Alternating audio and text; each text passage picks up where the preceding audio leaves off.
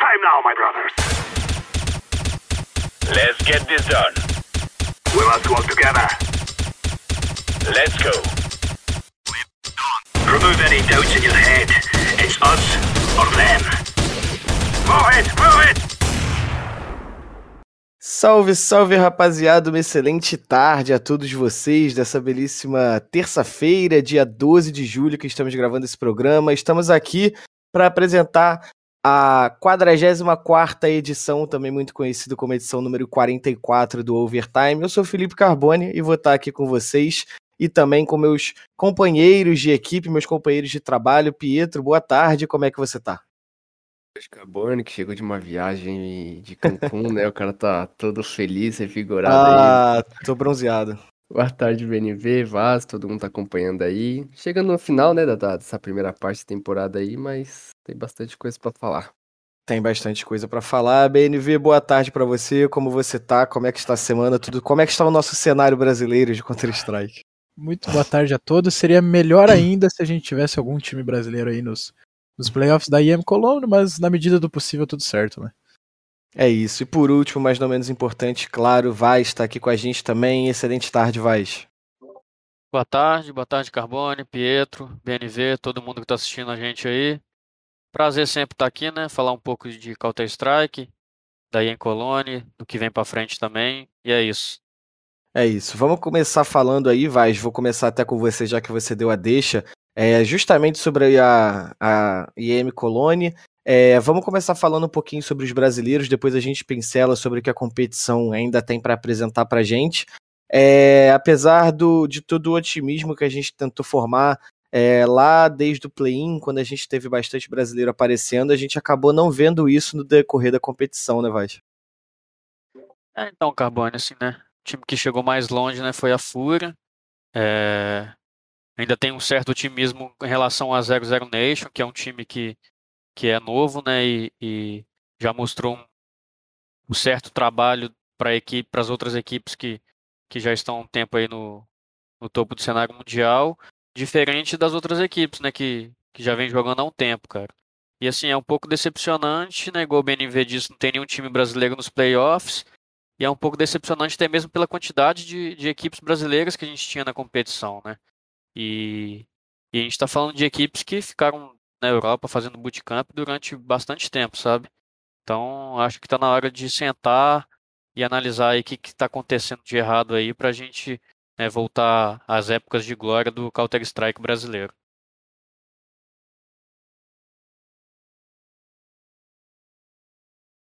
Tá mutado, Carbone?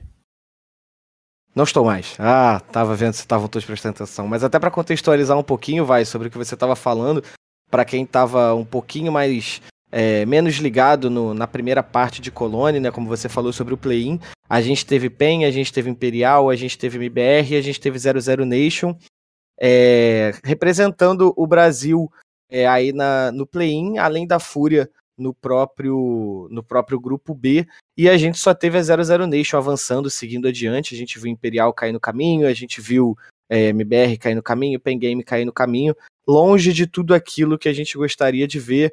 É, Pietro BNV também, sente-se à vontade para falar sobre, sobre um pouquinho do que vocês acharam sobre essa apresentação brasileira em Colônia. Pode ir, bem.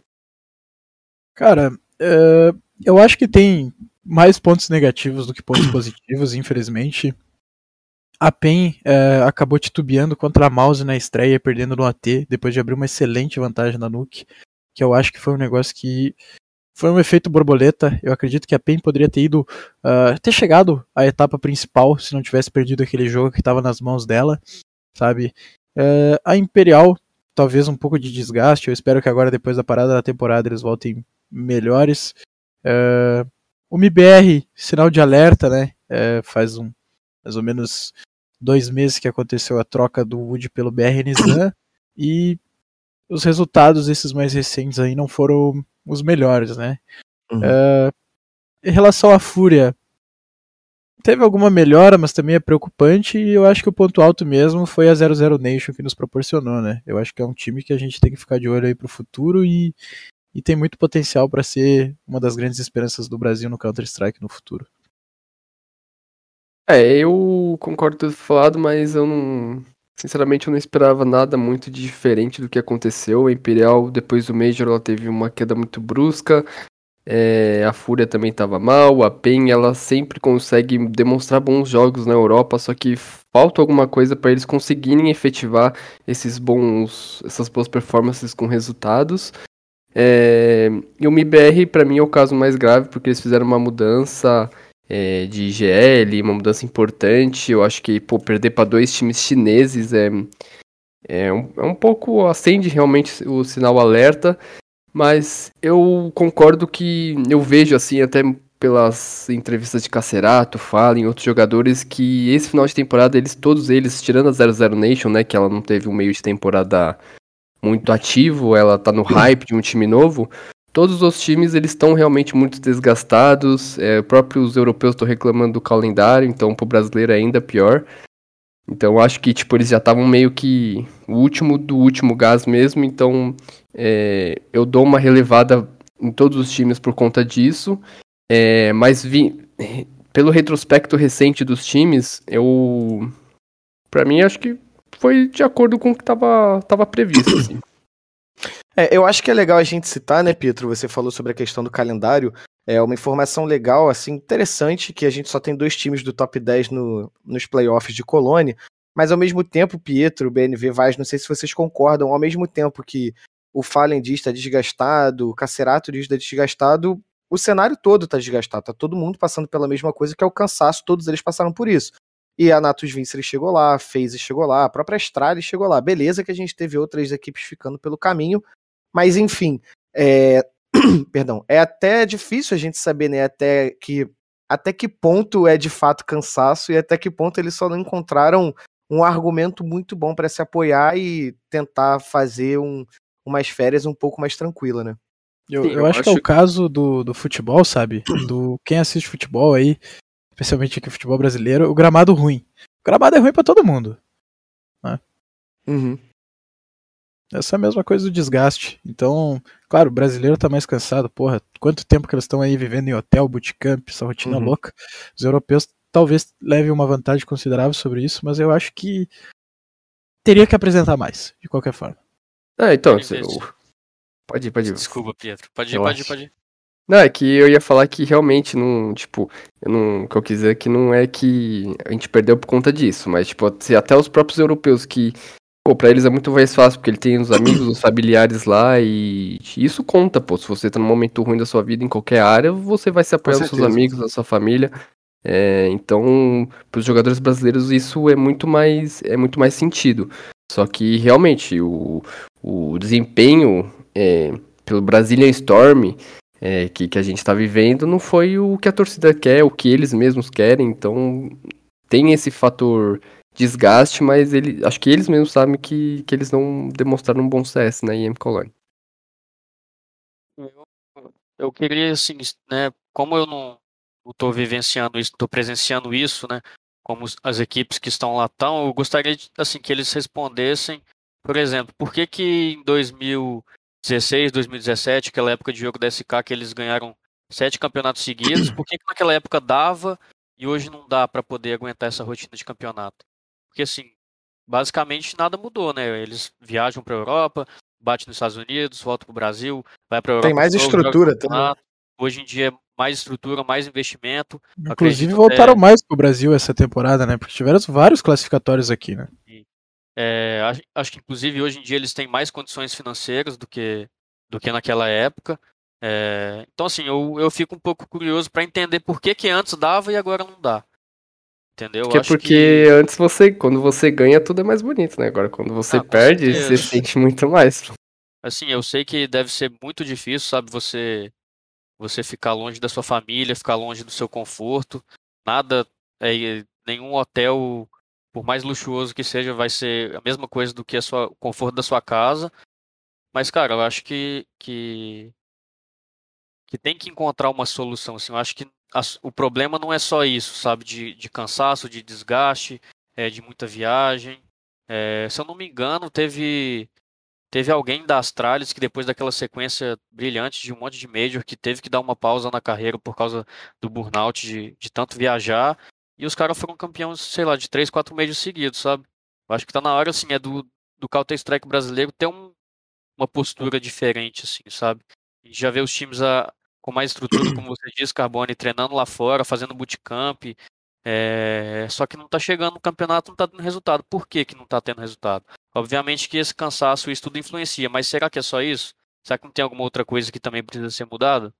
O Gal falou durante a transmissão de um jogo da Fúria sobre como hoje em dia tá fácil você perder um jogo, perder um campeonato, porque depois você vai ter sempre outro, né, Vaz? Eu acho que isso entra um pouquinho do que você falou, né? Naquela época era tudo mais batalhado, era tudo mais difícil, e hoje em dia, se você perder a IM Dallas ou uma Republic League, foda-se da vida, você vai conseguir no próximo campeonato, tá lá representando o seu país.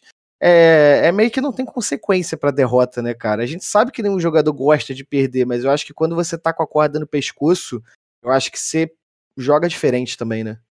Eu, antes de, de, comentar sobre isso, Carbono, só queria deixar claro sobre o meu comentário de antes, assim, e eu não tô nem falando especificamente quando eu disse, ah, por que, que antes dava e hoje não dá? Não tô nem falando especificamente da Imperial, sabe? Como a gente já disse aqui em outros programas, eu acho que que a Imperial não tem tem que mostrar nada para ninguém, já foram campeões de tudo, eles estão jogando para se divertir. Eu falo mais em questão das outras equipes, sabe?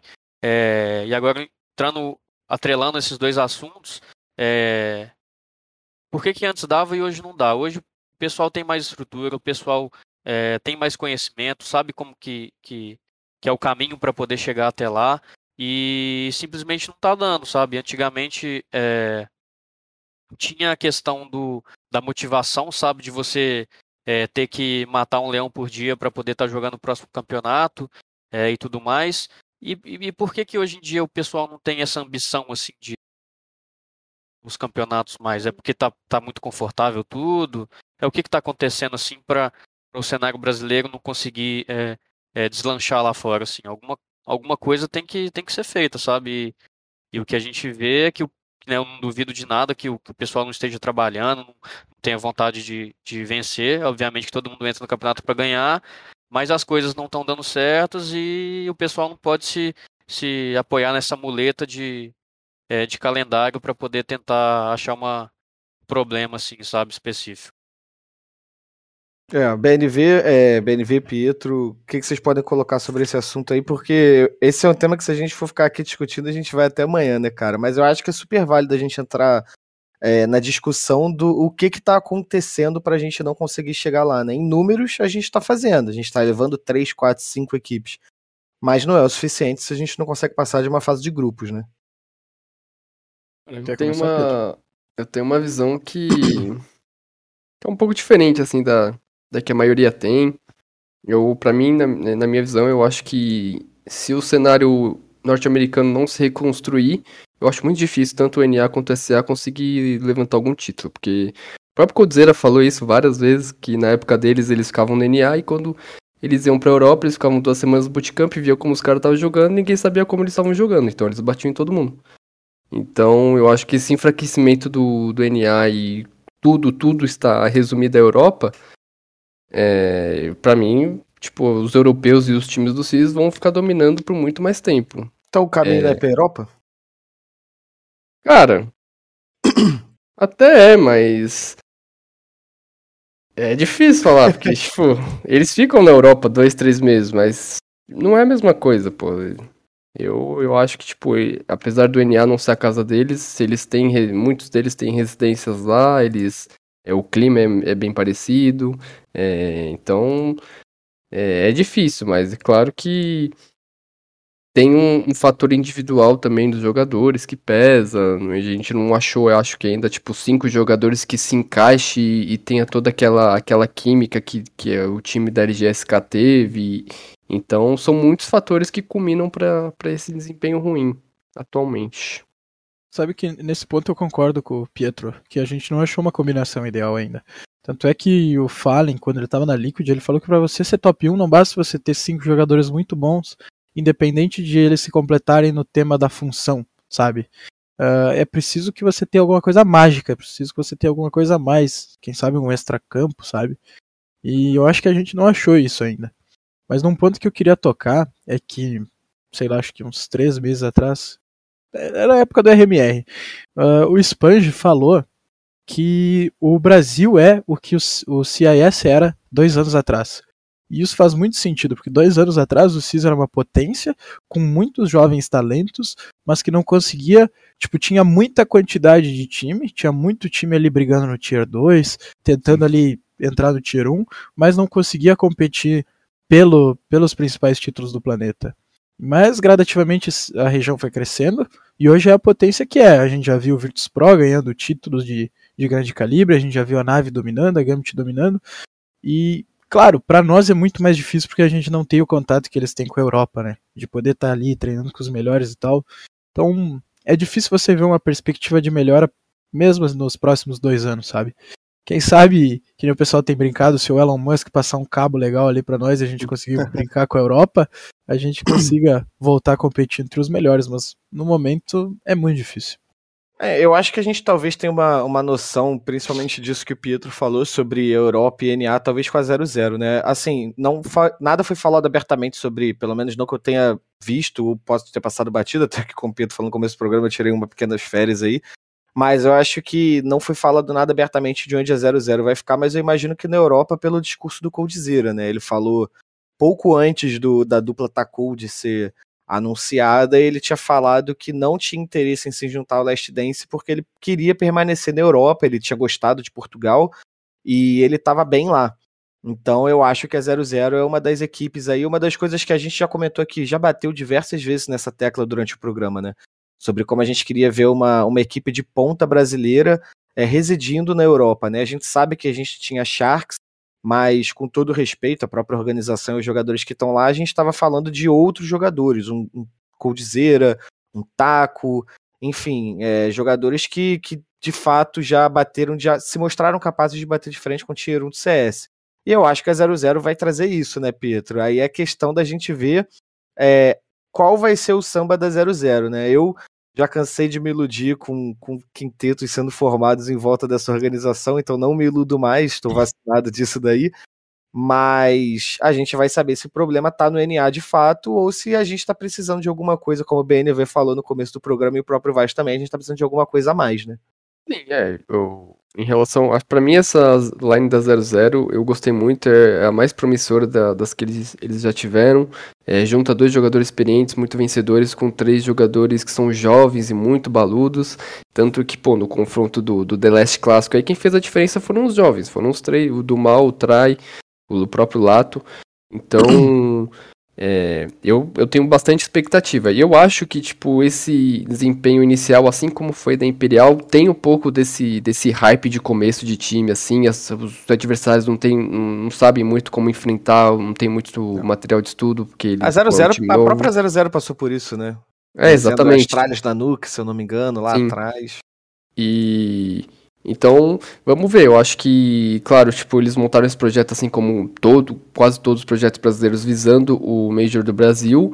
É, eles têm, eu acho que eles estão um pouco atrás, apesar de tão bom começo, eles estão um pouco atrás de muitos times ainda, porque eles têm muito trabalho para fazer, é, muitas coisas para acertar nos mapas. É, mas a base que eles já tinham da Godsend é uma base promissora e que realmente eu, pô, pro segundo semestre, é, eles mostraram, mostraram até pra, pra própria, própria torcida brasileira que eles têm muita lenha para queimar. É, foi a única equipe brasileira que passou do play-in, né? Eu acho que isso é uma coisa importante dizer.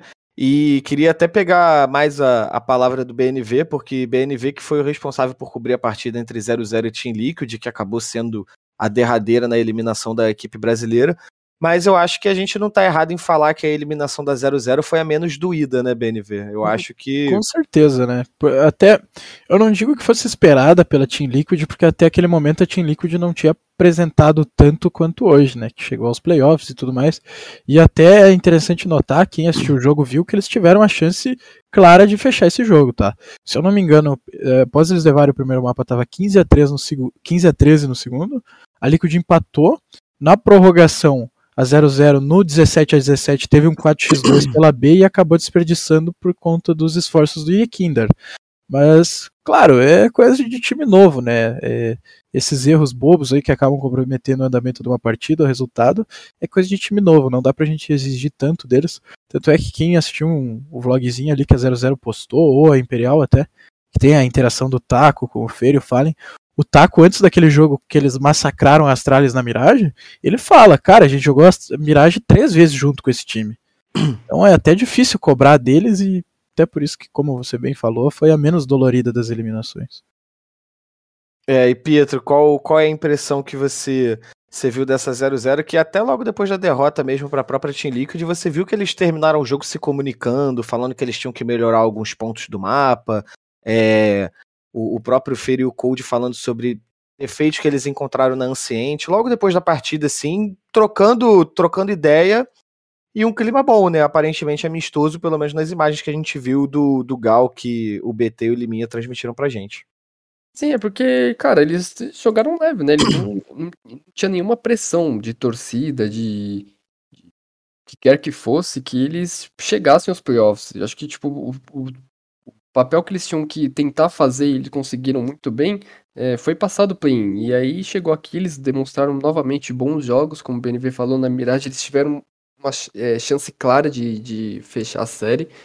É, então eu acho que, é, to, como eu falei, eles precisam ainda ajustar muitas coisas, mas esse, esses resultados iniciais, tanto aqui quanto em, na, em Valência, é, vai dar um boost de confiança para eles. E, claro, como qualquer um, é, qualquer torcedor e jogador sabe, tipo, você ter um pouco de confiança no seu jogo muda muito. Então, é, segundo semestre, eu acho que se eles continuarem o trabalho árduo de, de arrumar as coisas, é, fazer bootcamp na, na Europa, né, já que eles vão, vão, vão residir lá, é, vai, vai dar frutos bons, eu acho.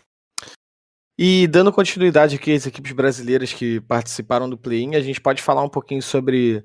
É, vou deixar a Imperial por último, vamos pincelar um pouquinho sobre o MBR, que acabou perdendo para a Movistar que se provou na sequência, conseguiu avançar para os playoffs, a primeira equipe, primeiro quinteto espanhol, se não me engano, avançar para os playoffs de, é, de Colônia, e depois caiu para Tailu, que eu acho que foi a derrota mais dura que a gente teve, assim, principalmente depois da gente ganhar Inferno, é, e ganhamos bem a Inferno, cara, a gente ganhou botando pressão nos caras, é, a temida Inferno é, das equipes é, chinesas, né, a gente conseguiu ganhar com tranquilidade, mas depois não conseguimos confirmar é, o segundo ponto para a gente fechar o mapa. A gente, o BNV falou no começo do programa sobre a questão da mudança do Wood para a entrada do, do BRN, mas que a gente ainda não conseguiu ver aquilo tudo que a gente imaginaria de diferença e que a própria tag queria que tivesse diferente, tanto que é, fez a mudança em busca de um Alper com mais impacto de acordo com a própria organização, né? Uh, assim, eu acho que dentre os resultados de Cologne, uh, claro, a Imperial ganhou um jogo, a, a PEN não ganhou, mas deu muito trabalho para Sprout, que é um time que está muito forte, deu, fez a Mouse sangrar, que a Mouse foi para os playoffs, mas dentre os resultados brasileiros em Colônia, eu acho que o mais preocupante é o do MBR, porque eles tiveram o jogo contra a Movistar na mão, eles fizeram 11 a 4 de, de CT, claro, a Anciente pune, mas porra, ah, dois pontos só de TR machuca demais. Uhum. Uh, e a Tailu, a, aquela derrota contra a Hair Atom em, em, Valência já tinha sido dolorida, né? Pelo jeito que foi. Essa da Tailu, então, nem se fala, porque aquela lá, pelo menos, o MBR brigou. Essa aqui, o MBR ganhou a Inferno e se desligou. Tomou 16 a 3 e 16 a 10. Então é muito preocupante isso. Porque você pelo menos teria que ter mostrado um sinal de melhora depois do que se viu em Valência. E o MBR não mostrou, pelo contrário, parece até que piorou, sabe? Então, um lado terrorista bem abaixo daquilo, e, né? E isso não é de hoje, sabe? Uh, já fazem dois meses que o BR Nizam entrou na, na equipe, e para quem se lembra na Pineapple lá, que o, que o MBR acabou eliminado precocemente também, o MBR não jogou de TR. O MBR jogou uma MD1 e uma MD3 e eles não fizeram absolutamente nada no lado terrorista. E em Colônia a mesma coisa. Então, sei lá, isso também talvez reflita muito o que foi perder o in-game leader que era o Wood.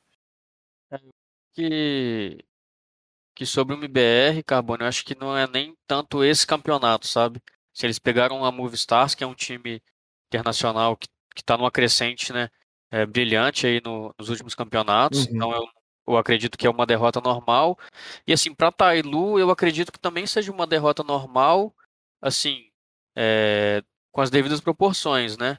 É, MBR foi um time apático né, no segundo mapa e no terceiro, Mas assim, a Tailu também não é nenhum time bobo. É um time chinês que é que tá no, no top 40 do mundo, sabe? Tem, tem o Summer, tem o Benetetti. Então, assim, eu, eu vejo ali o, a Tailu, talvez assim, ou no mesmo nível ou um pouquinho abaixo do IBR. Mas o que mais preocupa é, é essa falta de evolução, assim, depois do, da mudança, assim. Sabe? Porque o time, aparentemente, naquele momento, fez a mudança, falando, não, agora vai mudar bastante coisa, a gente vai mudar para melhor é, e vamos deslanchar. E não é isso que a gente vê, né? A gente vê é, um time desempenhando, talvez, acho que até um pouco pior, né, do lado terrorista, que é um lado que, que o game leader ele, ele tem um certo é, maior impacto e eles perderam o seu in-game leader. E o que preocupa é isso, é essa falta de evolução que, que já vem desde a da troca da line-up. Né? Nesse campeonato nem julgo muito, porque a Movistar é um time que vem crescendo muito, e a Tailu eu, eu julgo ser um time do, do mesmo nível que o MBR atualmente. É, eu acho que, só completando, BNV, antes de você falar, eu acho que assim, a gente entende é, o meta atual do jogo, a gente sabe que o lado terrorista tá sofrendo muito mesmo, os números mostram isso, a Natus Vincere é a única equipe do mundo esse ano que conseguiu vencer mais rodadas do que perder no lado terrorista, mas assim, é como vocês já colocaram, né? Um pouco de evolução é o que se espera. E quando você troca o in-game leader, e o Wood mostrou várias vezes, é, apesar de ter defeitos, às vezes errar tiros, que a gente sentia falta que fosse acertado para dar um destino diferente para a rodada, mas a gente viu várias vezes o MBR trazer execuções durante a partida que surtiam efeito e fazia o MBR ganhar uma rodada, principalmente de terrorista, né?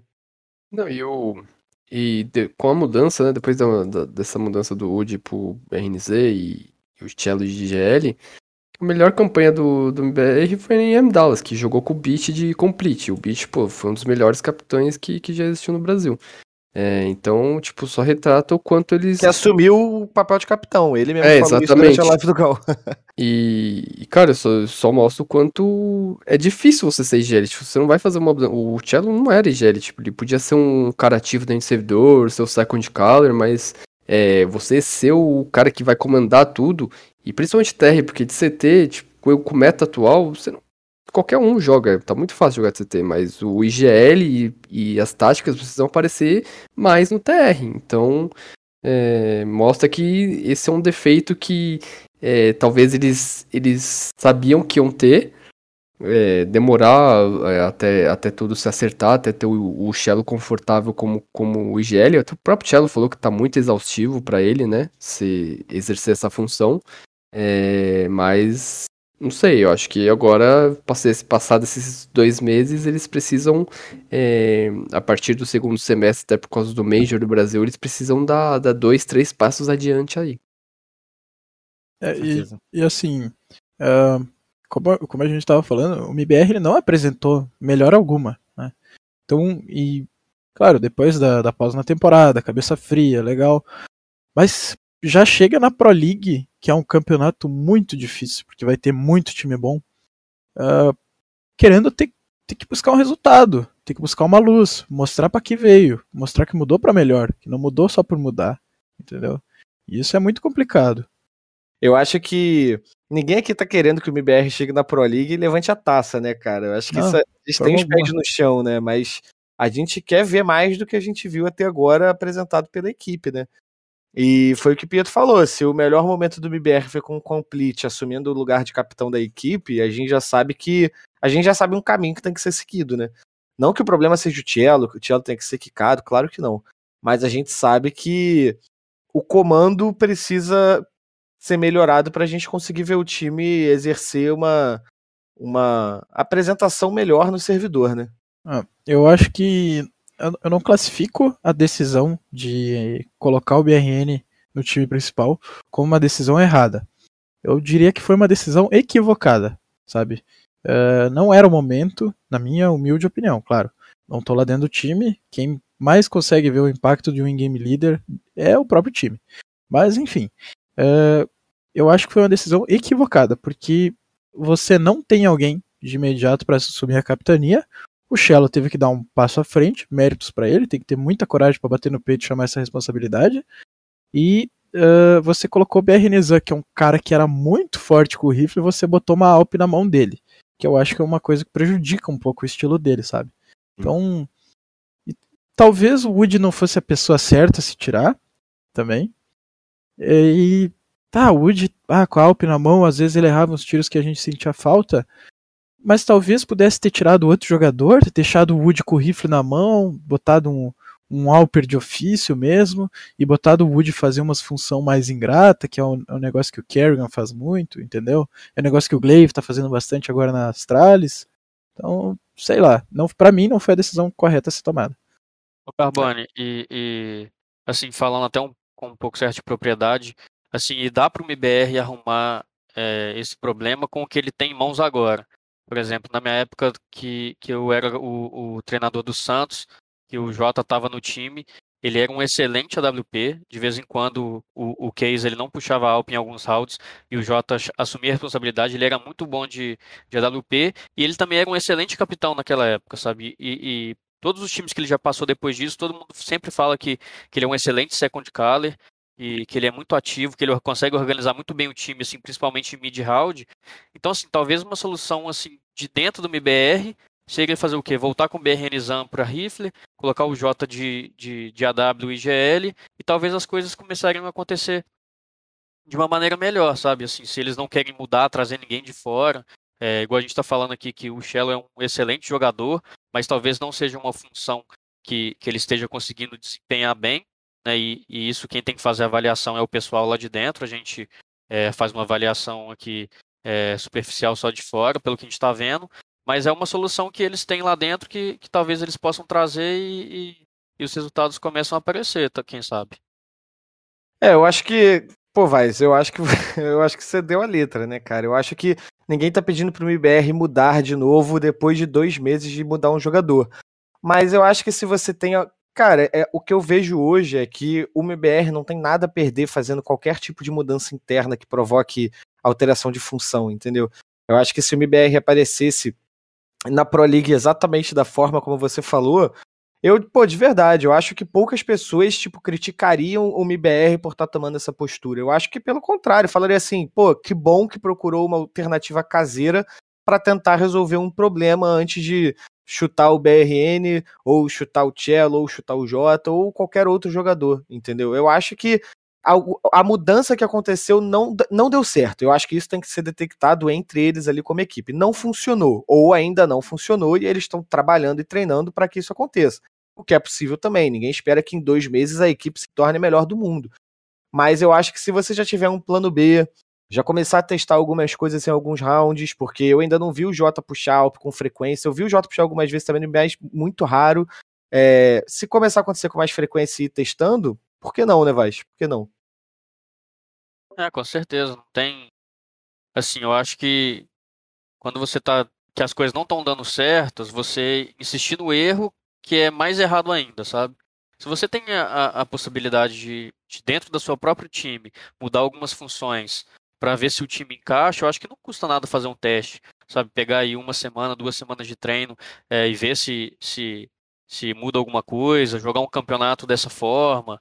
A gente está falando da Pro League, que é um campeonato gigante, mas se continuar jogando da, da forma que está jogando agora, o resultado vai ser o mesmo, sabe? Eu acho que é na hora de tentar alguma forma assim diferente, sabe? É isso. É, eu também, eu vou, vou só é, embasar essa opinião de que eu acho que não é a hora do MBR mudar. O MBR não precisa mudar. Acho que realmente tem que buscar essa solução caseira e não é vergonha nenhuma tentar e dar errado. Lógico, com certeza. Feio é você ficar insistindo no que você viu que não tá dando resultado algum, sabe? E claro, vai ter a Pro League, só que a gente sabe, né? A Pro League são quatro grupos e cada grupo é jogado em uma semana. Talvez o MBR caia no grupo D e só vai jogar no final de setembro a Pro League, né? Então, tem a chance talvez de ter a ESL Challenger League Season 42, né? Eles podem usar muito bem como laboratório, né? Vai ter algumas equipes menores lá do cenário norte-americano, é uma boa chance também de tentar.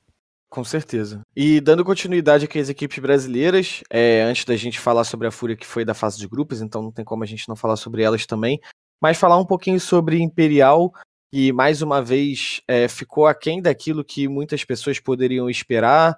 É, há quem diga que o próprio clima lá em Colônia não estava tão legal depois das partidas. É, Algumas pessoas já pedem mudança, falam que a FNX não está trocando. É, eu quero saber a opinião de vocês. Eu tenho, eu tenho a minha sobre o assunto, é, mas eu vou falar no decorrer da, da fala de vocês. Eu quero saber como é que vocês veem esse Imperial, cara. Se vocês veem esse Imperial como uma equipe que de fato tem que ser cobrada, como uma equipe que quer brigar por títulos, ou se vocês enxergam essa pressão como uma pressão totalmente desnecessária e eles mais soltos estavam rendendo melhor dentro do servidor. Acho que tem dois pontos, né? Do, do ponto da organização, é excelente, porque ela vivia no Brasil e tal, competia localmente e, pô, com eles ela cresceu absurdamente suas redes sociais, ela chegou em campeonatos, está disputando os maiores campeonatos do mundo. Então, acho que do ponto de vista da organização, ela, é, ela cumpriu o que ela queria com, com a contratação desses caras. É, eu acho que eles tiveram, eles mesmos já falaram que eles tiveram um começo que eles não esperavam, foram muito bem no Major, só que aí eles tiveram três dificuldades. Uma, é, as equipes passaram a ver mais eles e faltou eles aperfeiçoarem, lutarem contra isso, porque eles passaram a ser mais estudados. O segundo ponto é que eu acho que eles, eles é, manejaram mal o calendário deles, eles disputaram muitos campeonatos é, nesse meio de temporada, é, campeonatos que servem só para acabar sua, com sua confiança, né? É, como a própria Fúria sofreu com isso também. E, e, o terceiro ponto é eles insistiram muito, muito mesmo na, na Vertigo, que eles perderam, eles foram eliminados três, quatro campeonatos perdendo a Vertigo. Era um mapa que estava claramente muito fraco deles, e eles só foram mudar esse pique é, agora, né, na IM Colony, que eles deixaram, eles começaram a banir a Vertigo deixar a Anciente aberta. Então eu acho que essa queda deles se baseia nesses três pontos e, e que bom, né, que um deles foi resolvido com essa esse veto de, de Vertigo, que é um mapa horroroso, diga-se de passagem. é, Vertigo, Vertigo não, Anciente, ela já vem treinando há muito tempo, tá? Faz pelo menos desde março ou abril, quando eles ganharam aquele primeiro campeonato lá na Europa, eles já estavam treinando o Anciente contra a Apex, né, que é o time do Estico, do JKM e esse pessoal aí. Mas eles nunca tinham botado realmente a prova no campeonato, né, que como a gente sabe é uma coisa completamente diferente. Mas é bom ver eles mudando nesse sentido, sabe? Hum, claro, o resultado não foi dos melhores, mas eu acho que a Imperial não muda, tá? É, minha opinião, eu acho que eu não muda. Acho. E eu concordo muito com esse ponto que o Pietro falou de jogar esses campeonatos aí de, de meio de temporada que não tem necessidade. Isso aí, fazendo uma analogia com o futebol, é que nem o estadual. Você pega os maiores times do seu estado e depois jogar o estadual. Estadual não é parâmetro, não é baliza para o bom, mas é baliza para o mal. Não não consagram técnico, mas derrubam técnico, né? Eu acho que é a mesma coisa você jogar Republic League, você jogar Rubete, tudo bem, teve grandes equipes que jogaram a Rubete para pegar uma rodagem. A FaZe foi vice-campeã, a Big foi campeã, mas como a gente viu, não é parâmetro. A Big acabou com o mesmo elenco caindo em Cologne na, na primeira fase, né? Na fase de play-in. E a FaZe então, está na semifinal. E a FaZe está na semifinal, né? E a Cloud9, que foi semifinalista, caiu na, na fase de grupos, Aí, em contrapartida, a Astralis, que foi a outra semifinalista, tá, na, tá na, nos playoffs de Cologne. Então, não é medida, sabe? É, é um negócio que. Vocês lembram quando teve aqueles 9 to 5? Uh, ah, teve uns outros campeonatos que derrubaram aquele elenco do MBR, que era o Fallen, o Fer, o uhum. e companhia. É aquela história. Ninguém ia. Porra, claro, a gente ia comemorar, legal os caras ganharem o título. Mas aquilo lá não consagra o jogador, aquilo lá derruba elenco, né? E derrubou. E derrubou. É, Carbone, minha opinião eu mantenho, sabe? Eu falei no começo do programa, eu acho que, que a Imperial, eu nem julgo os resultados dela. Obviamente que todo mundo queria ver a Imperial ganhando, queria ver ela jogando como a gente viu ela jogando no Major, mas eu não julgo, sabe? Os caras já conquistaram tudo que tinham para conquistar, estão jogando para se divertir. Eu concordo um pouco nessa parte que eles poderiam ter jogado um pouco menos desses campeonatos aí, Tier 2, para não se expor tanto, para não talvez receber um pouco menos de, de hate que recebeu. E, cara, assim, a única coisa que eu, que eu posso falar é que o problema da Imperial não tá onde parece, véio. sabe? Eu, com informações Ih, que eu tenho. Misterioso, hein? Com, com, informações que eu tenho, o problema não está onde parece. E o que que parece? Pa, pelo que falam, é FNX, né? Fala que a FNX não troca, né? Cara, eu acho que a Imperial tá sendo muito vítima de tudo aquilo que ela proporcionou pra gente há alguns meses no Major, né? Exatamente. Eu acho que se a Imperial tivesse ido mal, não tivesse ido para o Major, eles estariam muito menos pressionados do que eles estão agora. E eu, eu já falei isso internamente para algumas pessoas que eu conheço, assim. Eu acho que Fallen, Fer, é, FNX, eu acho que todos eles têm muita vontade de vencer, assim. O Vini, o Boltz. Mas eu acho que eles. A minha visão, cara, é que eles não deviam encarar esse projeto como um projeto top 10 do mundo. Eu sei que eles têm total capacidade para isso. Eu acho que ninguém duvida do que o Fer pode entregar no servidor, do que o Vini pode entregar no servidor. Eu acho que isso é inquestionável. Eles já entregaram isso pra gente. Mas eu não, eu não sei, eu não tô lá no dia a dia deles para saber como é que eles pensam, mas a sensação que dá é que eles têm se pressionado também cada vez mais. Você vê nas partidas que não tá fluindo, não tá tão solto quanto tava há alguns meses. Então, assim, cara, eu quando eu fico vendo, às vezes, no Twitter, os burburinhos de que tem que ter mudança e tal, eu só fico pensando assim, cara, isso é maluquice, cara. Eu acho que é maluquice, porque os caras têm que ser felizes jogando. Se voltar essa pressão de tem que ter mudança porque perdeu a, a Rubot foda-se aí da vida, é, vai voltar para o mesmo martírio que era o MBR há alguns anos, cara. E não é isso que a gente quer. Até porque se sair qualquer peça dessas que a gente citou aqui, deixa de ser o Last Dance, né? Aí perde o propósito do projeto. E uma coisa interessante que você falou, né? Que o Fallen, o Fer e o Fênix, eles, eles amam competir e eles competem para ganhar, né? Eu acho que é isso que mantém eles ativos na idade que eles estão. Todos os três já ultrapassaram a barreira dos 30 anos. Uh, certa vez eu li um texto num site gringo, não me recordo sinceramente qual que era, sobre o Taz e o Neo. Os caras estão, sei lá, 34, 35 anos e estão jogando na Honores, que é um time que briga pelo campeonato polacão lá, sei lá, uma Copa Assinar da vida, uma, uma coisa do tipo. Mas por que, que eles estão lá jogando esses campeonatos foda-se? Porque eles amam o CS? Claro, também. Mas se você ama o CS, você joga um pugzão lá com seus amigos, resolve o problema de noite. Mas você ama competir. E quem compete, compete para ganhar. E eu acho que é o caso desses, especialmente desses três. Claro, ninguém que tá ali quer perder. É verdade. Aí agora não dá para saber o que vai acontecer, né? Assim, a gente espera que, que a Imperial, que os jogadores não Bom, vai já veio cheio de mistério aí, já deixou a gente com a pulga atrás da orelha, né? E dificulta muito. Achando que é a turma do Scooby-Doo pra resolver é, é, é, duro, cara, é duro. vamos ter que desligar esse programa aqui para trocar uma ideia com ele depois. Mas vamos dar continuidade aqui, vamos falar da Fúria também. Que. Cara, assim, sem palavras pra Fúria, de verdade. Eu sou. Abre o coração, Carvão. Eu sou um... Cara, eu sou um grande fã da organização, assim. Eu acho que a Fúria trouxe o profissionalismo que as organizações de Counter-Strike precisavam há muito tempo, assim. Mas eu não sei o que, que acontece com esses caras, cara. Eu simplesmente não sei.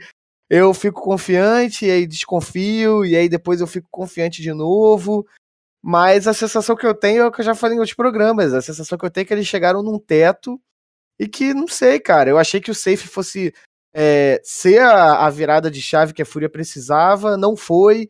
Não acho que seja culpa do drop, não acho que seja culpa dos Rush Duarte. Eu acho que Cacerato e Yuri fazem, fazem o que dá. Guerrilha é um dos melhores treinos. Eu não sei, cara. Eu, de verdade, eu não sei. Eu sei que vendo o jogo da Fúria contra a Astralis, cara, foi triste, cara. Foi triste assistir o jogo da Fúria contra a Astralis, assim. Você via nas câmeras que não tava tudo bem, é, que não tava fluindo, eu participei da coletiva da Fúria e é claro, cara, a gente quando fala as coisas aqui, a gente diz tudo que a gente vê de fora. A gente não sabe o que acontece lá dentro e a gente não entra nesse mérito. São impressões que a gente tem. E a impressão que eu tive na coletiva da Fúria é que não estava tudo bem. Foi a impressão que eu tive na coletiva da Fúria. É, não era um clima legal, Guerri e Art responderam a maioria das perguntas. É, em diversos momentos eles tentavam chamar o pessoal, tipo assim, pessoal, vamos responder, pergunta em português. É, uma pergunta fácil e ninguém respondia. O Guerri chegou a se desculpar em algum momento em inglês com outros jornalistas que estavam na sala. O BNV participou da coletiva também.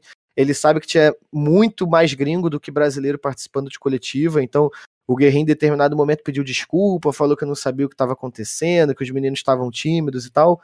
Eu não sei, cara. A, a sensação que deu ali naquela coletiva, eu saí de lá falando isso para as pessoas próximas, é que a Fúria não tá bem. Não tá bem e eu não sei porquê. Eu realmente não sei porquê. É, é, é assim, é, eu participei das coletivas em específico da Imperial e da PEN.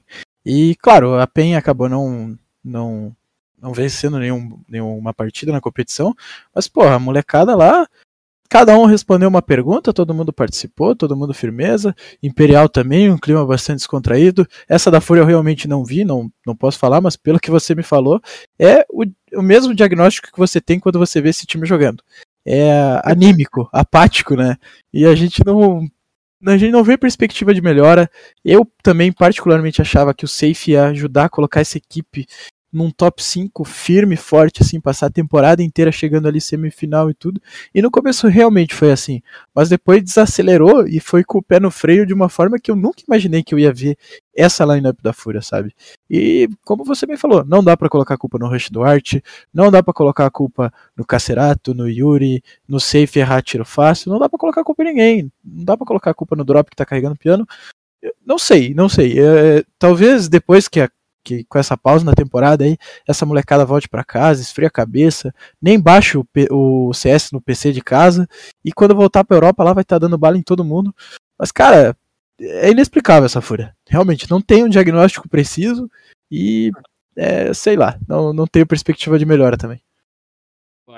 É, e é engraçado, assim, que aquele dia que eu fui fazer o jogo da Fúria, né, que você teve um imprevisto, uhum. é...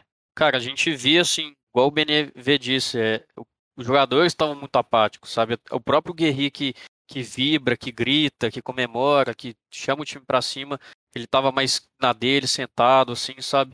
Então, assim, a gente não sabe o, o, o que está acontecendo, se o pessoal está muito cansado, está exausto, se tem algum outro problema dentro do time. É... E, cara, eu acho que, que, igual vocês falaram, o problema não é de X ou Y, acho que o problema é coletivo, sabe? É... Quando você perde, perde o time inteiro, é, não é por causa de um round simplesmente que você vai perder o jogo, é por causa de vários, de, é, vários fatores. Mas eu ainda sinto assim, estava até conversando com outro pessoal do cenário nessa semana, eu ainda sinto assim a fúria um, faltando assim, sabe? Parece que eles estão parados no tempo um pouco ainda, sabe?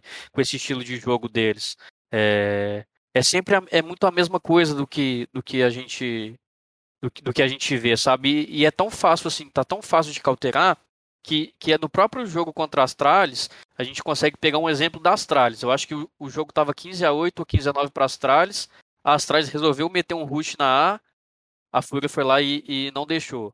No round seguinte, que a gente pensou que a Astralis ia fazer um round mais trabalhado, um round mais elaborado, a Astralis meteu outro rush na A, não entrou, a Fúria ganhou o round, aí quebrou a economia, a Astralis teve que fazer eco e o jogo foi acabaria por uns 16 a 13. Então a Fúria tá, tá basicamente fazendo o que a Astralis fez, sabe? De, de, de tentar fazer esses dois rushes. Só que ela tá tentando fazer em todos os jogos do campeonato, sabe? Manter esse estilo de jogo dela. Não que a, que a Fúria saia rushando, mas eu quero dizer é, em comparação de estilo de jogo. A Fúria sempre tenta fazer a mesma coisa, e aí a responsabilidade de, de, de buscar um espaço, de buscar uma first kill cai em cima do Arte, e ele já não tem mais tanta facilidade de fazer isso igual ele tinha antigamente, e aí parece que, que os outros jogadores que também tinham que assumir um pouco mais dessa responsabilidade de, de tentar trazer o jogo para é, sua equipe não fazem, então um time meio apático, um time meio que que não sei, cara, tá? Alguma coisa também eu acho que tem que mudar, igual a gente já falou, acho que no último programa, eu não acho que a Fúria precisa de mudar a line-up, eu acho que ela tem cinco jogadores muito bons. Muito bom. Que, que se mudarem o estilo de jogo, sabe, se, se conseguirem mesclar esse estilo de agressividade com, com um pouco de, de passividade, eu acho que a Fúria tem muito potencial para poder ser, chegar lá no topo do, do cenário, sabe? Mas eu acho que se continuar desse jeito que tá, eu acho que vai ser isso aí mesmo e tem muito o que fazer.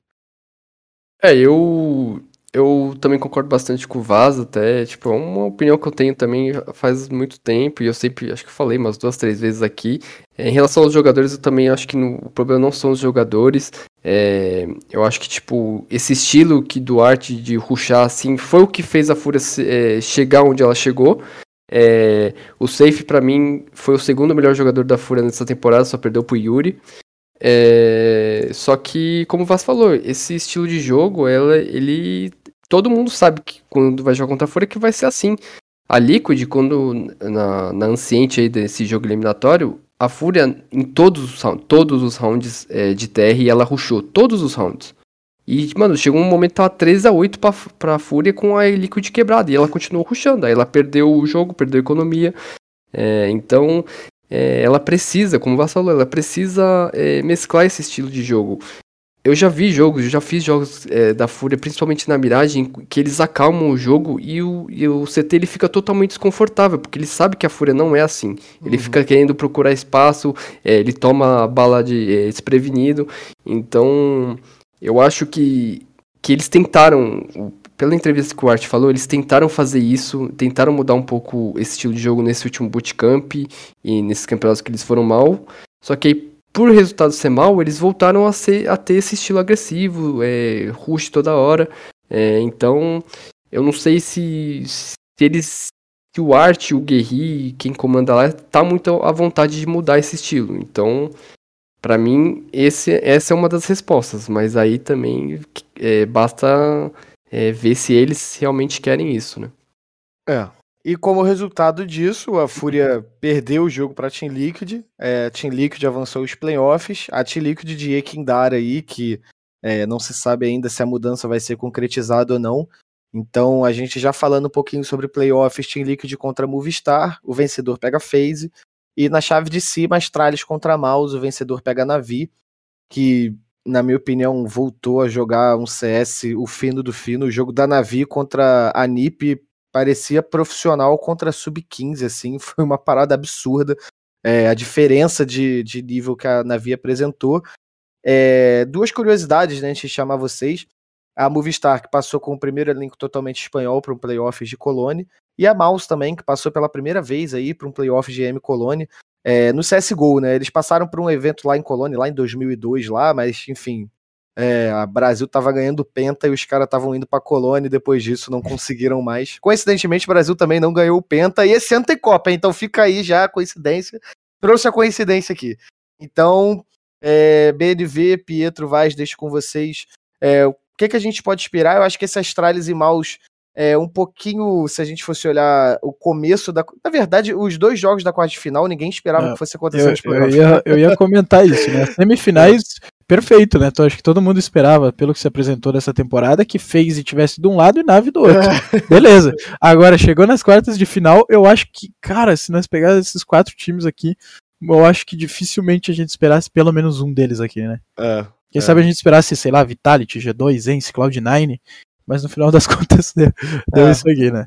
A Astralis de Blame F carregando, carregando. É, mas assim, a Astralis ela tem começado a jogar melhor coletivamente. O, o Zipex parou de parou de ficar todo o jogo no vermelho, o Config tá, tá jogando legal, assim. O Farlig um tá. Pouquinho, né, é, ajuda um pouquinho, ajuda né? Um pouquinho. O Farlig ainda tá um pouco abaixo, sabe? O Glaive parece que tá tentando puxar a frente e deixa que os outros façam a trade. Tem muito baiter, então tá tranquilo, né? Isso aí tá, é um lado positivo. E a Mouse finalmente começou a dar resultado, né? No último, no último campeonato da, da temporada, começou a dar resultado. Então, esse jogo aqui é muito, mas muito complicado de se prever pelo que eu vi até agora, eu acho que a mouse tem mais condições, sabe? Mas é opinião pessoal. Eu acho que realmente essas quartas de final são bem aleatórias, exóticas, né? exóticas. exóticas. exóticas. Mas para mim a Movistar Riders é a história mais legal de, desse final de temporada. É, por ser um time espanhol, o primeiro time espanhol, é, eles ganharam o título de Valência e, pô, o que, que um título não faz, né? Eles chegaram muito confiantes aqui. Como o Gaules falou, até eu concordo bastante, para mim a Movistar tem um dos melhores lados lados CTs nos mapas é, da, da, dos times europeus hoje. Eles jogam muito corretamente. É um round ou outro que eles tentam fazer o meta de, de avançar e pegar informação. É, eles, eles, eles, só esperam, eles esperam os caras errar e, e, e, eles fazem 11, 12, 13 pontos CT em, em Quem diria que a defesa esperar o adversário entrar no bomb site daria certo, né? Exatamente. E... Esqueceram de avisar pra Fúria. É... e, e outro, outro detalhe, né, que o, eu não tinha me atentado e o Naf que falou, né, que a Liquid foi o último, último campeão com, com público, né, na, uhum, na, em Colônia, foi a Liquid em 2019, então é uma história legal que eles, eles vão legal. defender esse, esse posto. É, mas para mim, é, resumindo, os playoffs é, e a final, para mim, vai ser FaZe e Nave para finalmente decidir quem é o atual melhor time do mundo. A FaZe ganhou é, algumas finais aí, ganhou a final do Major, a Nave deu troco é, na semifinal, acho, de, da Blast. E venceu a própria Blast, né? E venceu a própria Blast, então a Nave voltou a ser o melhor momento, a FaZe também voltando a ter o, um, um, bom jogo que ela apresentou no começo do ano. Então, para mim, vai, vai finalmente decidir quem, quem foi o melhor time dessa primeira parte da temporada que eu também acho que não vai fugir disso. Acho que vai ser nave phase na, na final. Mas eu acho que a Movistar passa da Liquid. Eu acho que, que, que a Maus passa das tralhas. Inclusive, eu acho que a Maus passa das tralhas, instalando uma crise, e a Astralis vai trazer de volta os dinamarqueses lá da Vitality. Eles vão montar aquele super time.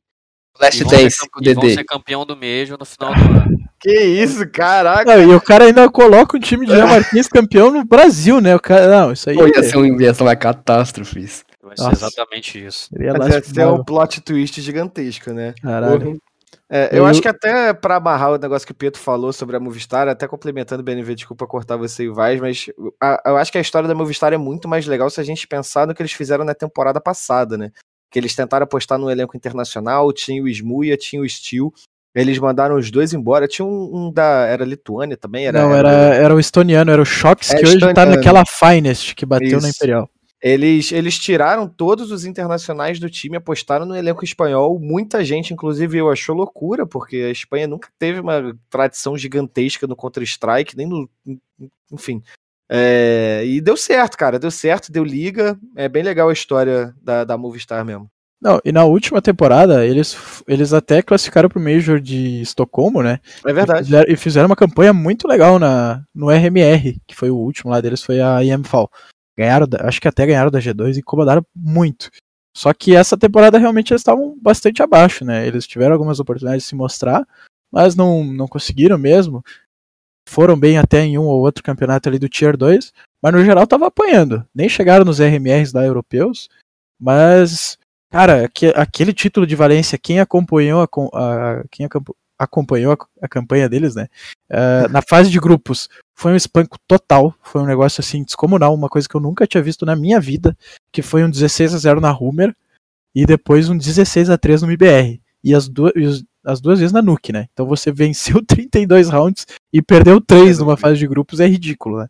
E depois, tá, ah, na semi eu não me lembro quem passou, deixa eu ver aqui, não falar besteira. Passou pela Sprout, bem convincente também, e a finalíssima contra a Outsiders foi um negócio de louco, porque a Outsiders teve os dois mapas pra fechar na mão, que foi Overpass e Vertigo, e acabou desperdiçando, perdendo os dois de 16 a 14, e não dá nem pra dizer que foi demérito da Outsiders, mas a Movistar Riders estava com muito sangue no olho, porque tipo, você vê as fotos do evento, a família dos caras lá, namorada, amigo, enfim, e os caras foram fizeram valer da torcida, ganharam, chegaram embalados em Colônia e estão batendo em todo mundo. Aparentemente só a gente não ganha campeonato quando é na nossa casa, né? É. Eu, eu até mandei, eu mandei no redação ali, que quando tava. A, a Overpass tava se desenhando, ou a Vertigo tava se desenhando pra Outsiders, eu mandei assim: Movistar Riders perdendo o título pra Jamie e companhia em casa. Eu já vi esse filme dos anfitriões perder pra, pra essa turma Ah, aí. né? isso é verdade. É, mas não foi dessa vez, cara. Saudade de Dreamhack aí. Saudades nenhuma. É, mas aí, de acordo com, com o Vaz, não só não venceremos mais um, como a Dinamarca vai ganhar aqui dentro de casa, né? Mas, mas sabe uma, uma tecla que eu queria bater antes? Que é o seguinte. Claro, as equipes brasileiras não estão sempre competindo lá no exterior. Isso aí a gente tem que. ah, Não estão sempre lá na Europa, pra ser mais específico. Mas, cara, porra, teve tanto time bom que surgiu nos últimos tempos do nada, que foi a Gambit, que rasgou todo mundo lá na Europa. Teve até uma era ali no final do online. A Ence também era um time que foi construído no começo de 2021. Ninguém esperava porra nenhuma desse time. E os caras agora estão brigando semifinal de Major, vice-campeão em Dallas e tudo mais. A Outsiders, que por mais que já seja um time mais ou menos calejado, de- novembro pra cá trocou três jogadores e tá sempre aí no páreo também. A a Heroic na pandemia cresceu muito. E, tipo, parece que nunca vai chegar a vez do Brasil. Então é realmente que nem o Vaz falou. Talvez a gente tenha que parar de encontrar desculpa e explicar realmente o que, que tá acontecendo, parar e pensar onde é que a gente tá errando.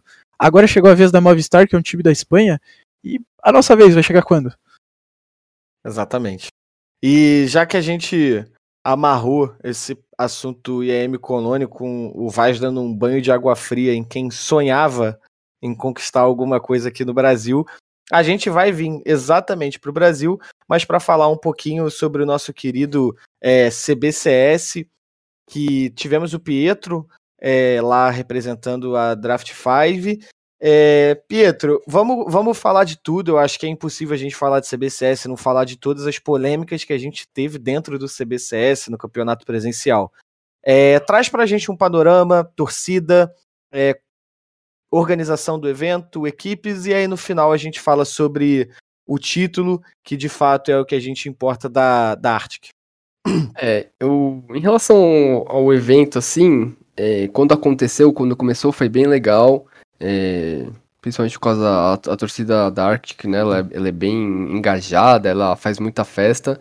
É, só que ela. O, o antes, né? O pré foi muito é, caótico. Eles resolveram montar as coisas é, logo na hora, até por ser um, um festival, né? Então tava, a sala estava reservada para algumas palestras anteriores.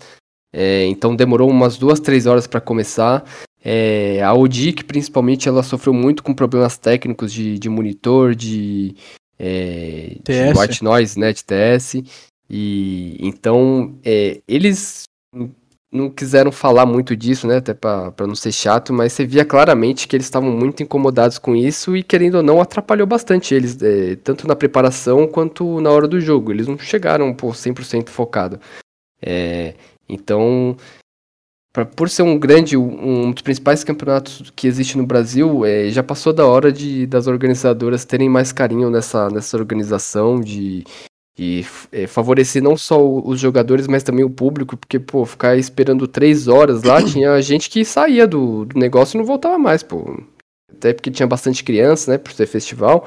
Então, não tem como, você tem que dar um, um bom espetáculo para eles. É, então, eu acho que cabe esse ponto negativo para a CBCS aí e até olhar para os próximos eventos. É, eu acho que outros problemas, né? O Remix chegou a twittar sobre esse assunto também logo depois do evento. É, ele falou que o, o, Remi, o Skulls teve que jogar mutado, o é. jogar um ou dois rounds mutado, porque a organização pediu por causa do, do excesso de barulho e contextualizando, né, Pietro? É, você foi lá, você sabe dizer melhor do que eu mas parece que tinha um, um alto-falante, uma caixa de som ao lado dos computadores e nem o white noise conseguia impedir que o barulho das balas do outro lado do mapa atrapalhasse um jogador que estava do lado da caixa de som e não tinha nada a ver com o assunto. Exatamente, tinha, tinha né, dos dois lados, mas, pô, primeiro que o som também tava meio ruim, né, o som tava estourado pra caramba, vinha uma flash, parecia que era um tiro de canhão no... no, no... Sabe quando você, você liga o 7.1, que o bagulho fica tudo... Nossa, é, e aí, e isso, pô, tava do lado dos jogadores, com certeza atrapalhou. O, o Knight até falou que eles não estavam escutando nada e o Ricel ele chegou a falar que, que era para eles jogarem, mano, no, no pugzão, ruxando, fazendo barulho mesmo, nem, nem aí. E, mas a arte, aparentemente, ela conseguiu se adaptar mais fácil. Não é o que se espera do principal campeonato que não, aparece é. para ser o principal brasileiro, né? Ruxar um pubizão nem aí é o, problema, né? o problema também é que eles não eles não estavam com um abafador, né? Não que, tinha abafador, é, num, também. Num, que a gente Nossa, costuma ver nos, isso aí, nos é. campeonatos. Era tipo um fone, assim, de, de Era o fone marca. do patrocinador da, do festival, da Big. É, exatamente. Não, isso não existe, é sério mesmo. Eu fiquei Isso indignado, assim, como, como ex-treinador, eu juro por Deus que eu, que eu tava fazendo a cobertura do, da partida, eu, eu fico indignado. Véio. Primeiro, os narradores, eles estavam sentados no palco, no meio do jogo, no meio dos jogadores. Assim, primeiro que não deve ser a coisa mais confortável do mundo para os narradores, né, que estão lá trabalhando e tudo mais. Segundo, como que você coloca os caras que estão narrando no meio do, das duas equipes? De um com, fone que não com, tem abafador. Com duas caixas de som uma do lado. Gente, é uma, é uma série de fatores que, que, que beiram o absurdo, sabe? A gente já está em 2022, a gente fala aí direto de, de organização que, que não paga salário, de organização aí que oferece 500 mil reais aí para time ter que ficar treinando 10, 12 horas por dia. Gente, beira o absurdo, a gente em 2022 está tendo que vir aqui e falar o quanto que foi patético a organização desse campeonato. Sabe, o Carbone, você sabe quem que, quem que é a produtora do, do CBCS? Quem que, que organizou? Se é, se é a mesma organizadora que organizava naquela época que, que era no, nos estúdios? Você tem essa informação? Não tem, cara. Não tem, não cara, tem. Porque assim, é, é, impressionante assim, se você não sabe fazer um evento, não faça, ou então entregue ele na mão de alguém que sabe fazer. A BBL, na BBL a gente já teve inúmeros eventos. O pessoal lá é super experiente em como fazer. É um espaço lá muito bom para os jogadores, para a torcida, para quem está trabalhando. O narrador imprensa, tem um espaço ele. Tem um espaço, é, um, é um espaço muito bom. Então, assim, eu acho que 2022 a gente está vindo aqui relatar todos esses problemas com comunicação, com som, com o jogador tendo que jogar em monitor 144. Sabe, é brincadeira um negócio desse. Chega, chega a beirar o absurdo essa produção patética que foi a final do CBCS. É, assim, eu. Uh, uh, a mínima experiência que eu tenho de jogar em LAN. Fui pro campeonato lá no Paraná, interior do Paraná, começo do ano, ali em março. E, cara, é, você vê que quando as coisas são. é, por mais que sejam modestas, elas sejam muito bem feitas, dá resultado, sabe? Porque daí tá, palco montado, torcida, abafador de obra. Porra, funciona! Funciona, não tem erro. A- o narrador atrás do palco, narrando ali nos bastidores, funciona também. Não, eu não tô vendo a tela ali do narrador, eu não tô ouvindo o cara do meu lado buzinando onde é que o time tá, tá preparando o exec. Então, tipo, ah, se você fizer com carinho as coisas, se você fizer bem feitas, você não se incomoda.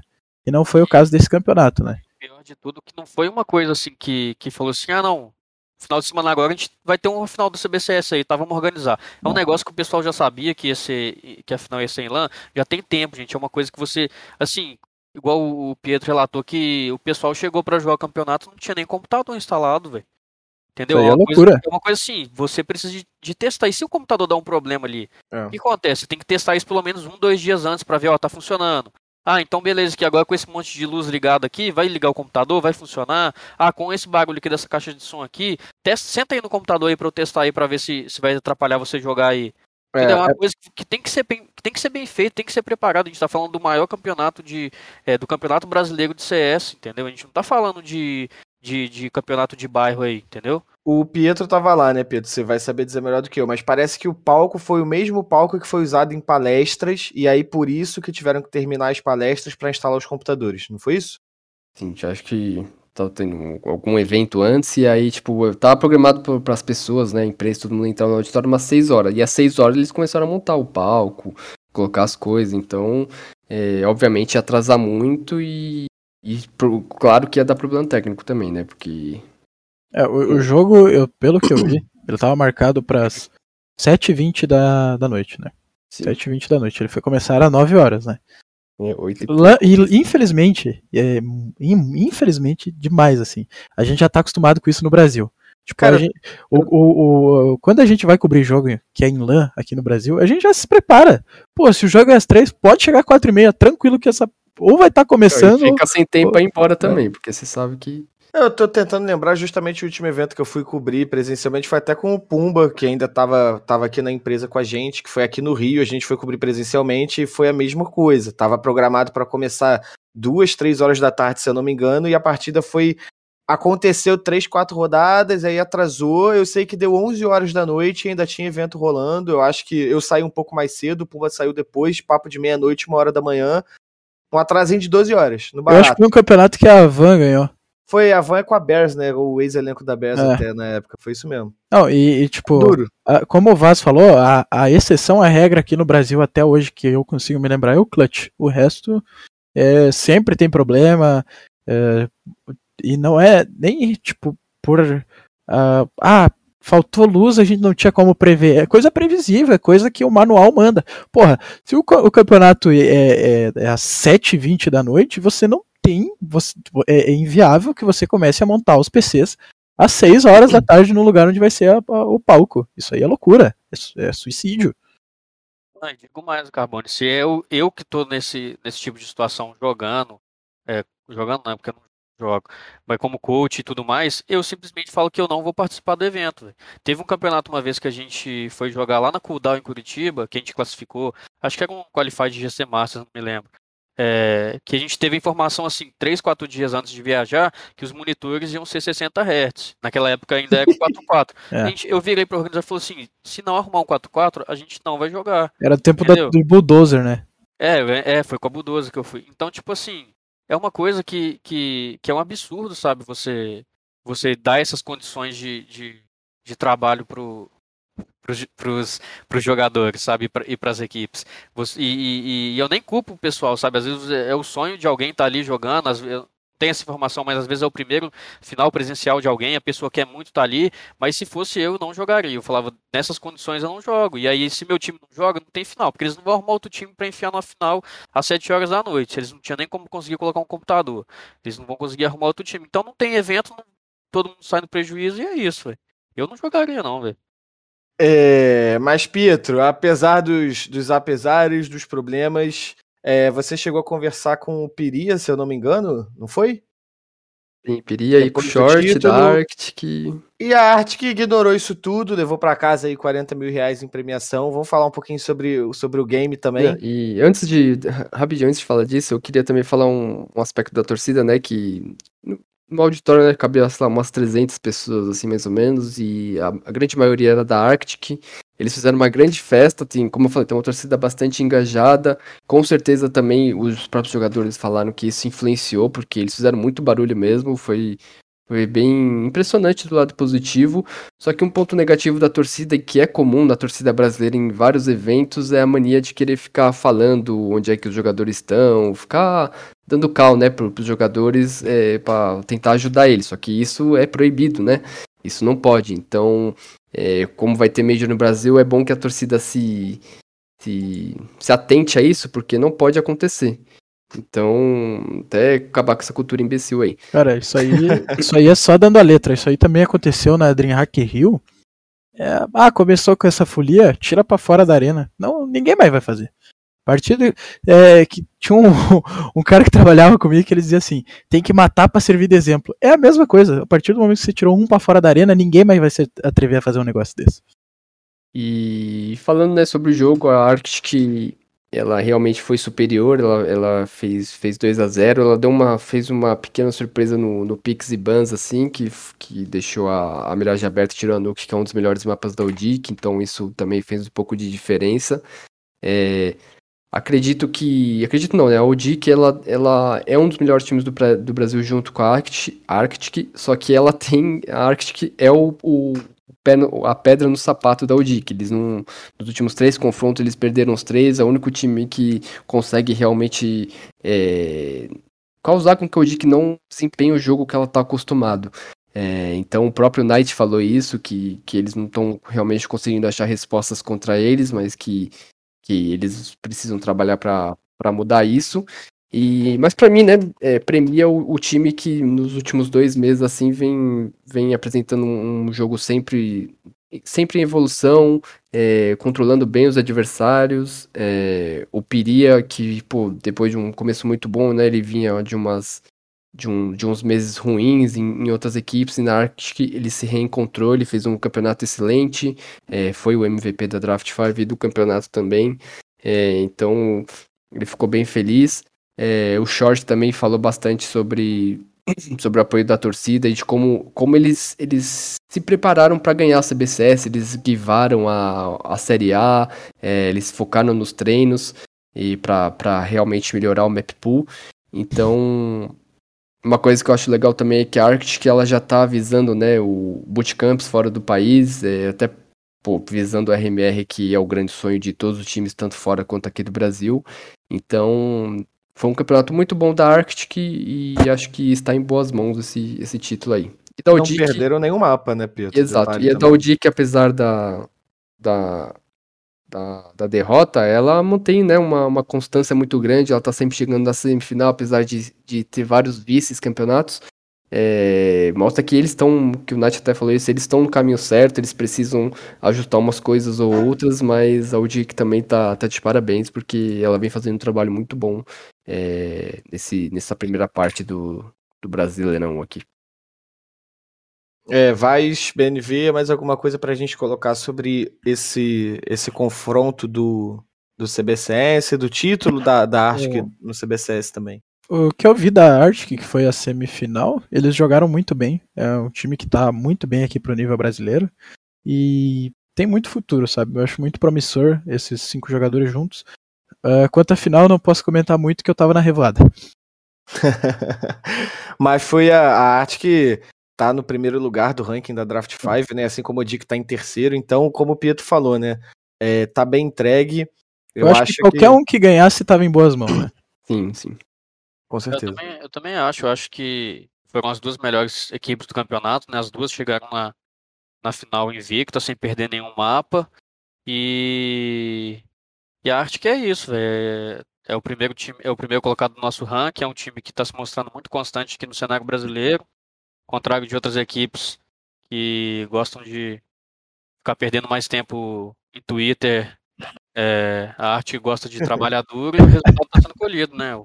Uma coisa que eu já falei lá no outro FPS lá, que o pessoal tem muito mania de, de querer ficar perdendo tempo em Twitter e, e em vez de, de tentar consertar e focar o que está acontecendo de errado dentro do, dentro do próprio time, o pessoal quer falar o que está acontecendo de errado na área que não diz respeito a eles.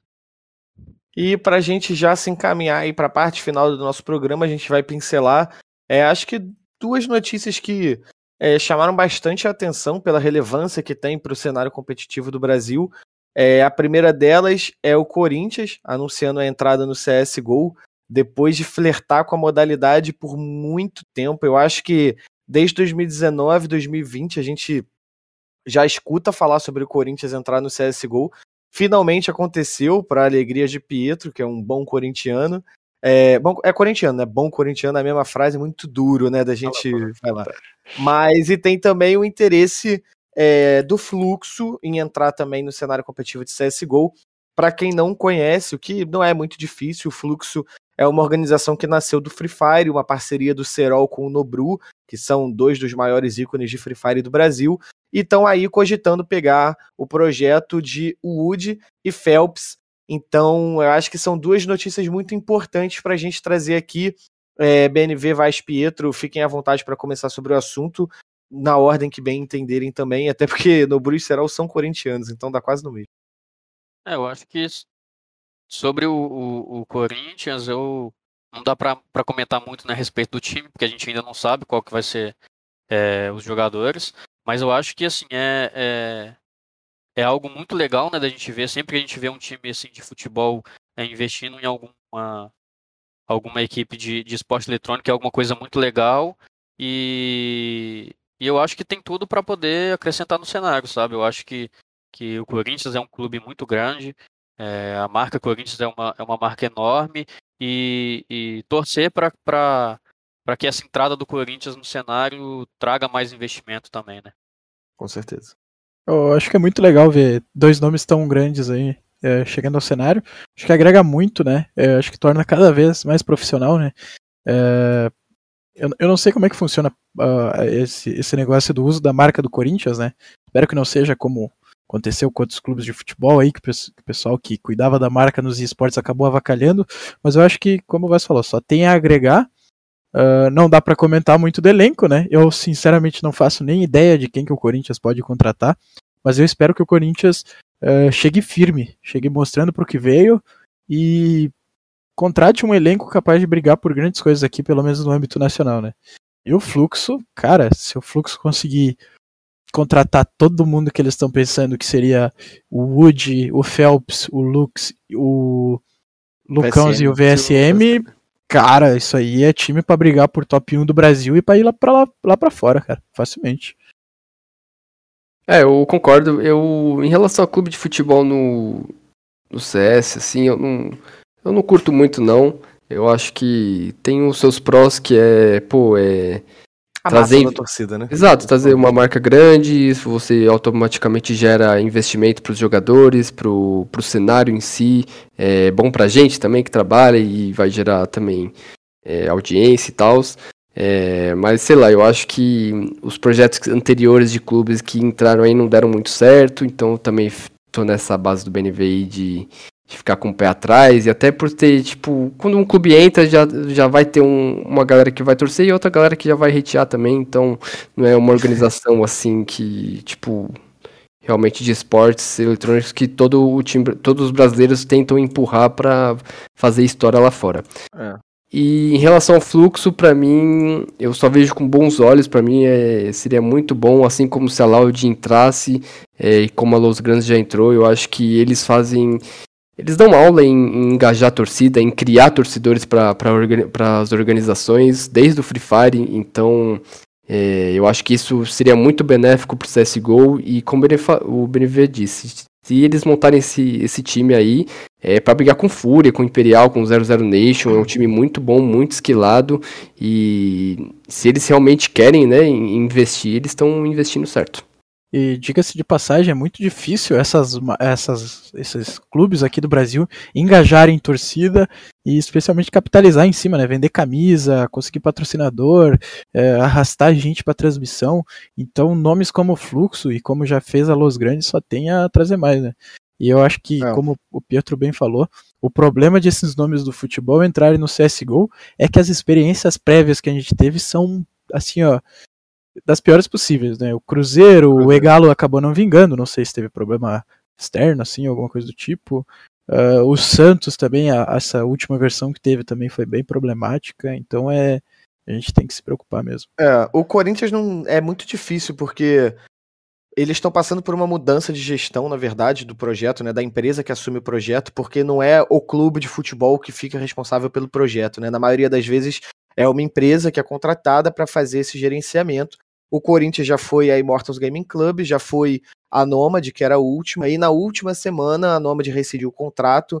Na época o Corinthians estava apenas com o time de Free Fire, tanto de celular quanto de emulador, e mudaram recentemente para uma empresa chamada CDS, CDs, não sei como é que é, se pronuncia exatamente o nome da empresa.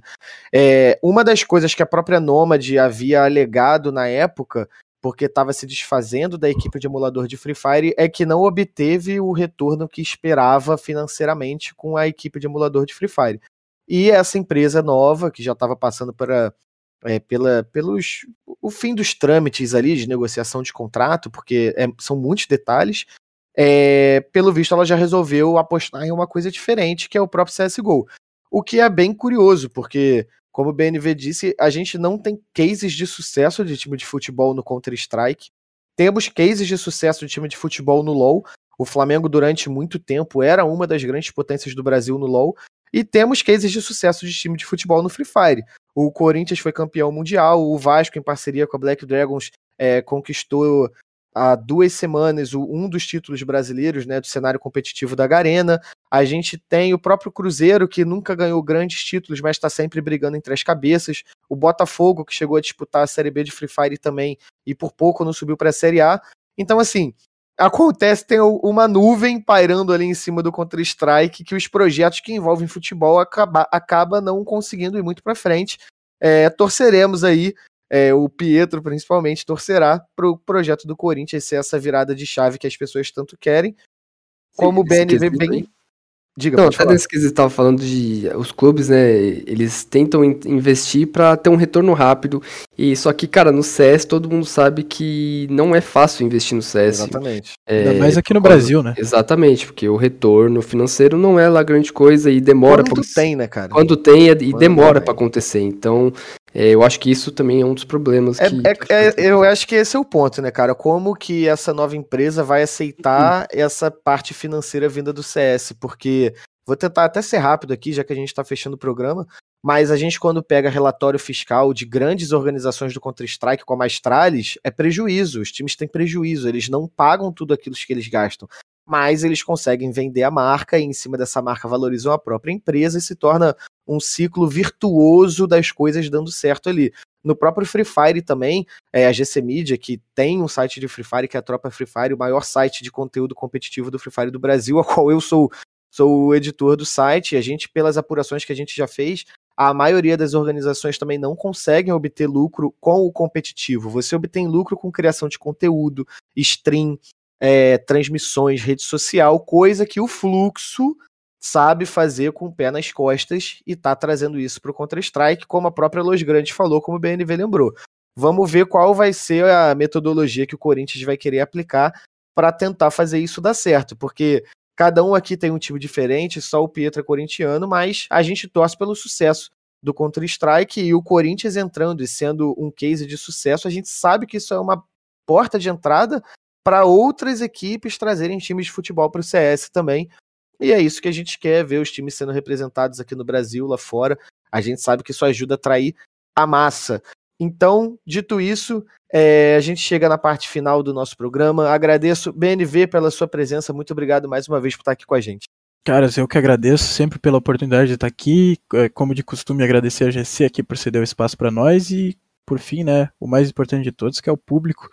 Sem eles, a gente não é nada, basicamente. Então, muito é obrigado isso. aí. E um abraço para todos. Vamos aproveitar essa, esse finzinho de temporada, porque depois a gente vai ter uma abstinência de CS. A gente reclama, mas a gente é. Pietro, obrigado por estar aqui comigo mais uma vez, Pietro. Agradeço mais uma vez falar sobre CS é muito bom, com pessoas queridas é melhor ainda. É, tem o finalzinho aí da M Colony, mas acessa lá o site Travit 5, porque mesmo com, com o Play Break a gente não para, a gente vai caçar as pautas aleatórias aí, mas vai ter matéria. Ah, isso aí a gente sempre acha. Vai, Exato. muito obrigado você também pela sua presença aqui com a gente, querido. Obrigado, Carbone, obrigado, BNV, Pietro. Um prazer estar aqui mais uma vez. Obrigado a todo mundo que estava assistindo. Desculpa a exaltação, exaltação aí em algum dos temas. Mas é isso. Obrigado pela oportunidade aí. Então aí, se Deus quiser, para a próxima. Não preciso se desculpar, mas a gente está aqui querendo sempre o bem do nosso CS. Nenhuma crítica é, é, pessoal, é tudo crítica de coisas que a gente quer que dê certo no futuro. Então, muito obrigado, Vaz, BNV, Pietro. Como o BNV falou, muito obrigado a você que assistiu a gente. Desculpa pelas quedas. Tivemos um pequeno probleminha de transmissão aqui internet, mas tudo foi resolvido, ainda bem, conseguimos entregar mais um programa de qualidade para vocês. Obrigado pela GC, pelo espaço e excelente semana. Terça-feira aí apenas começando, essa semana apenas começando, terça-feira chegando ao fim. Um abraço, pessoal. Tchau, tchau.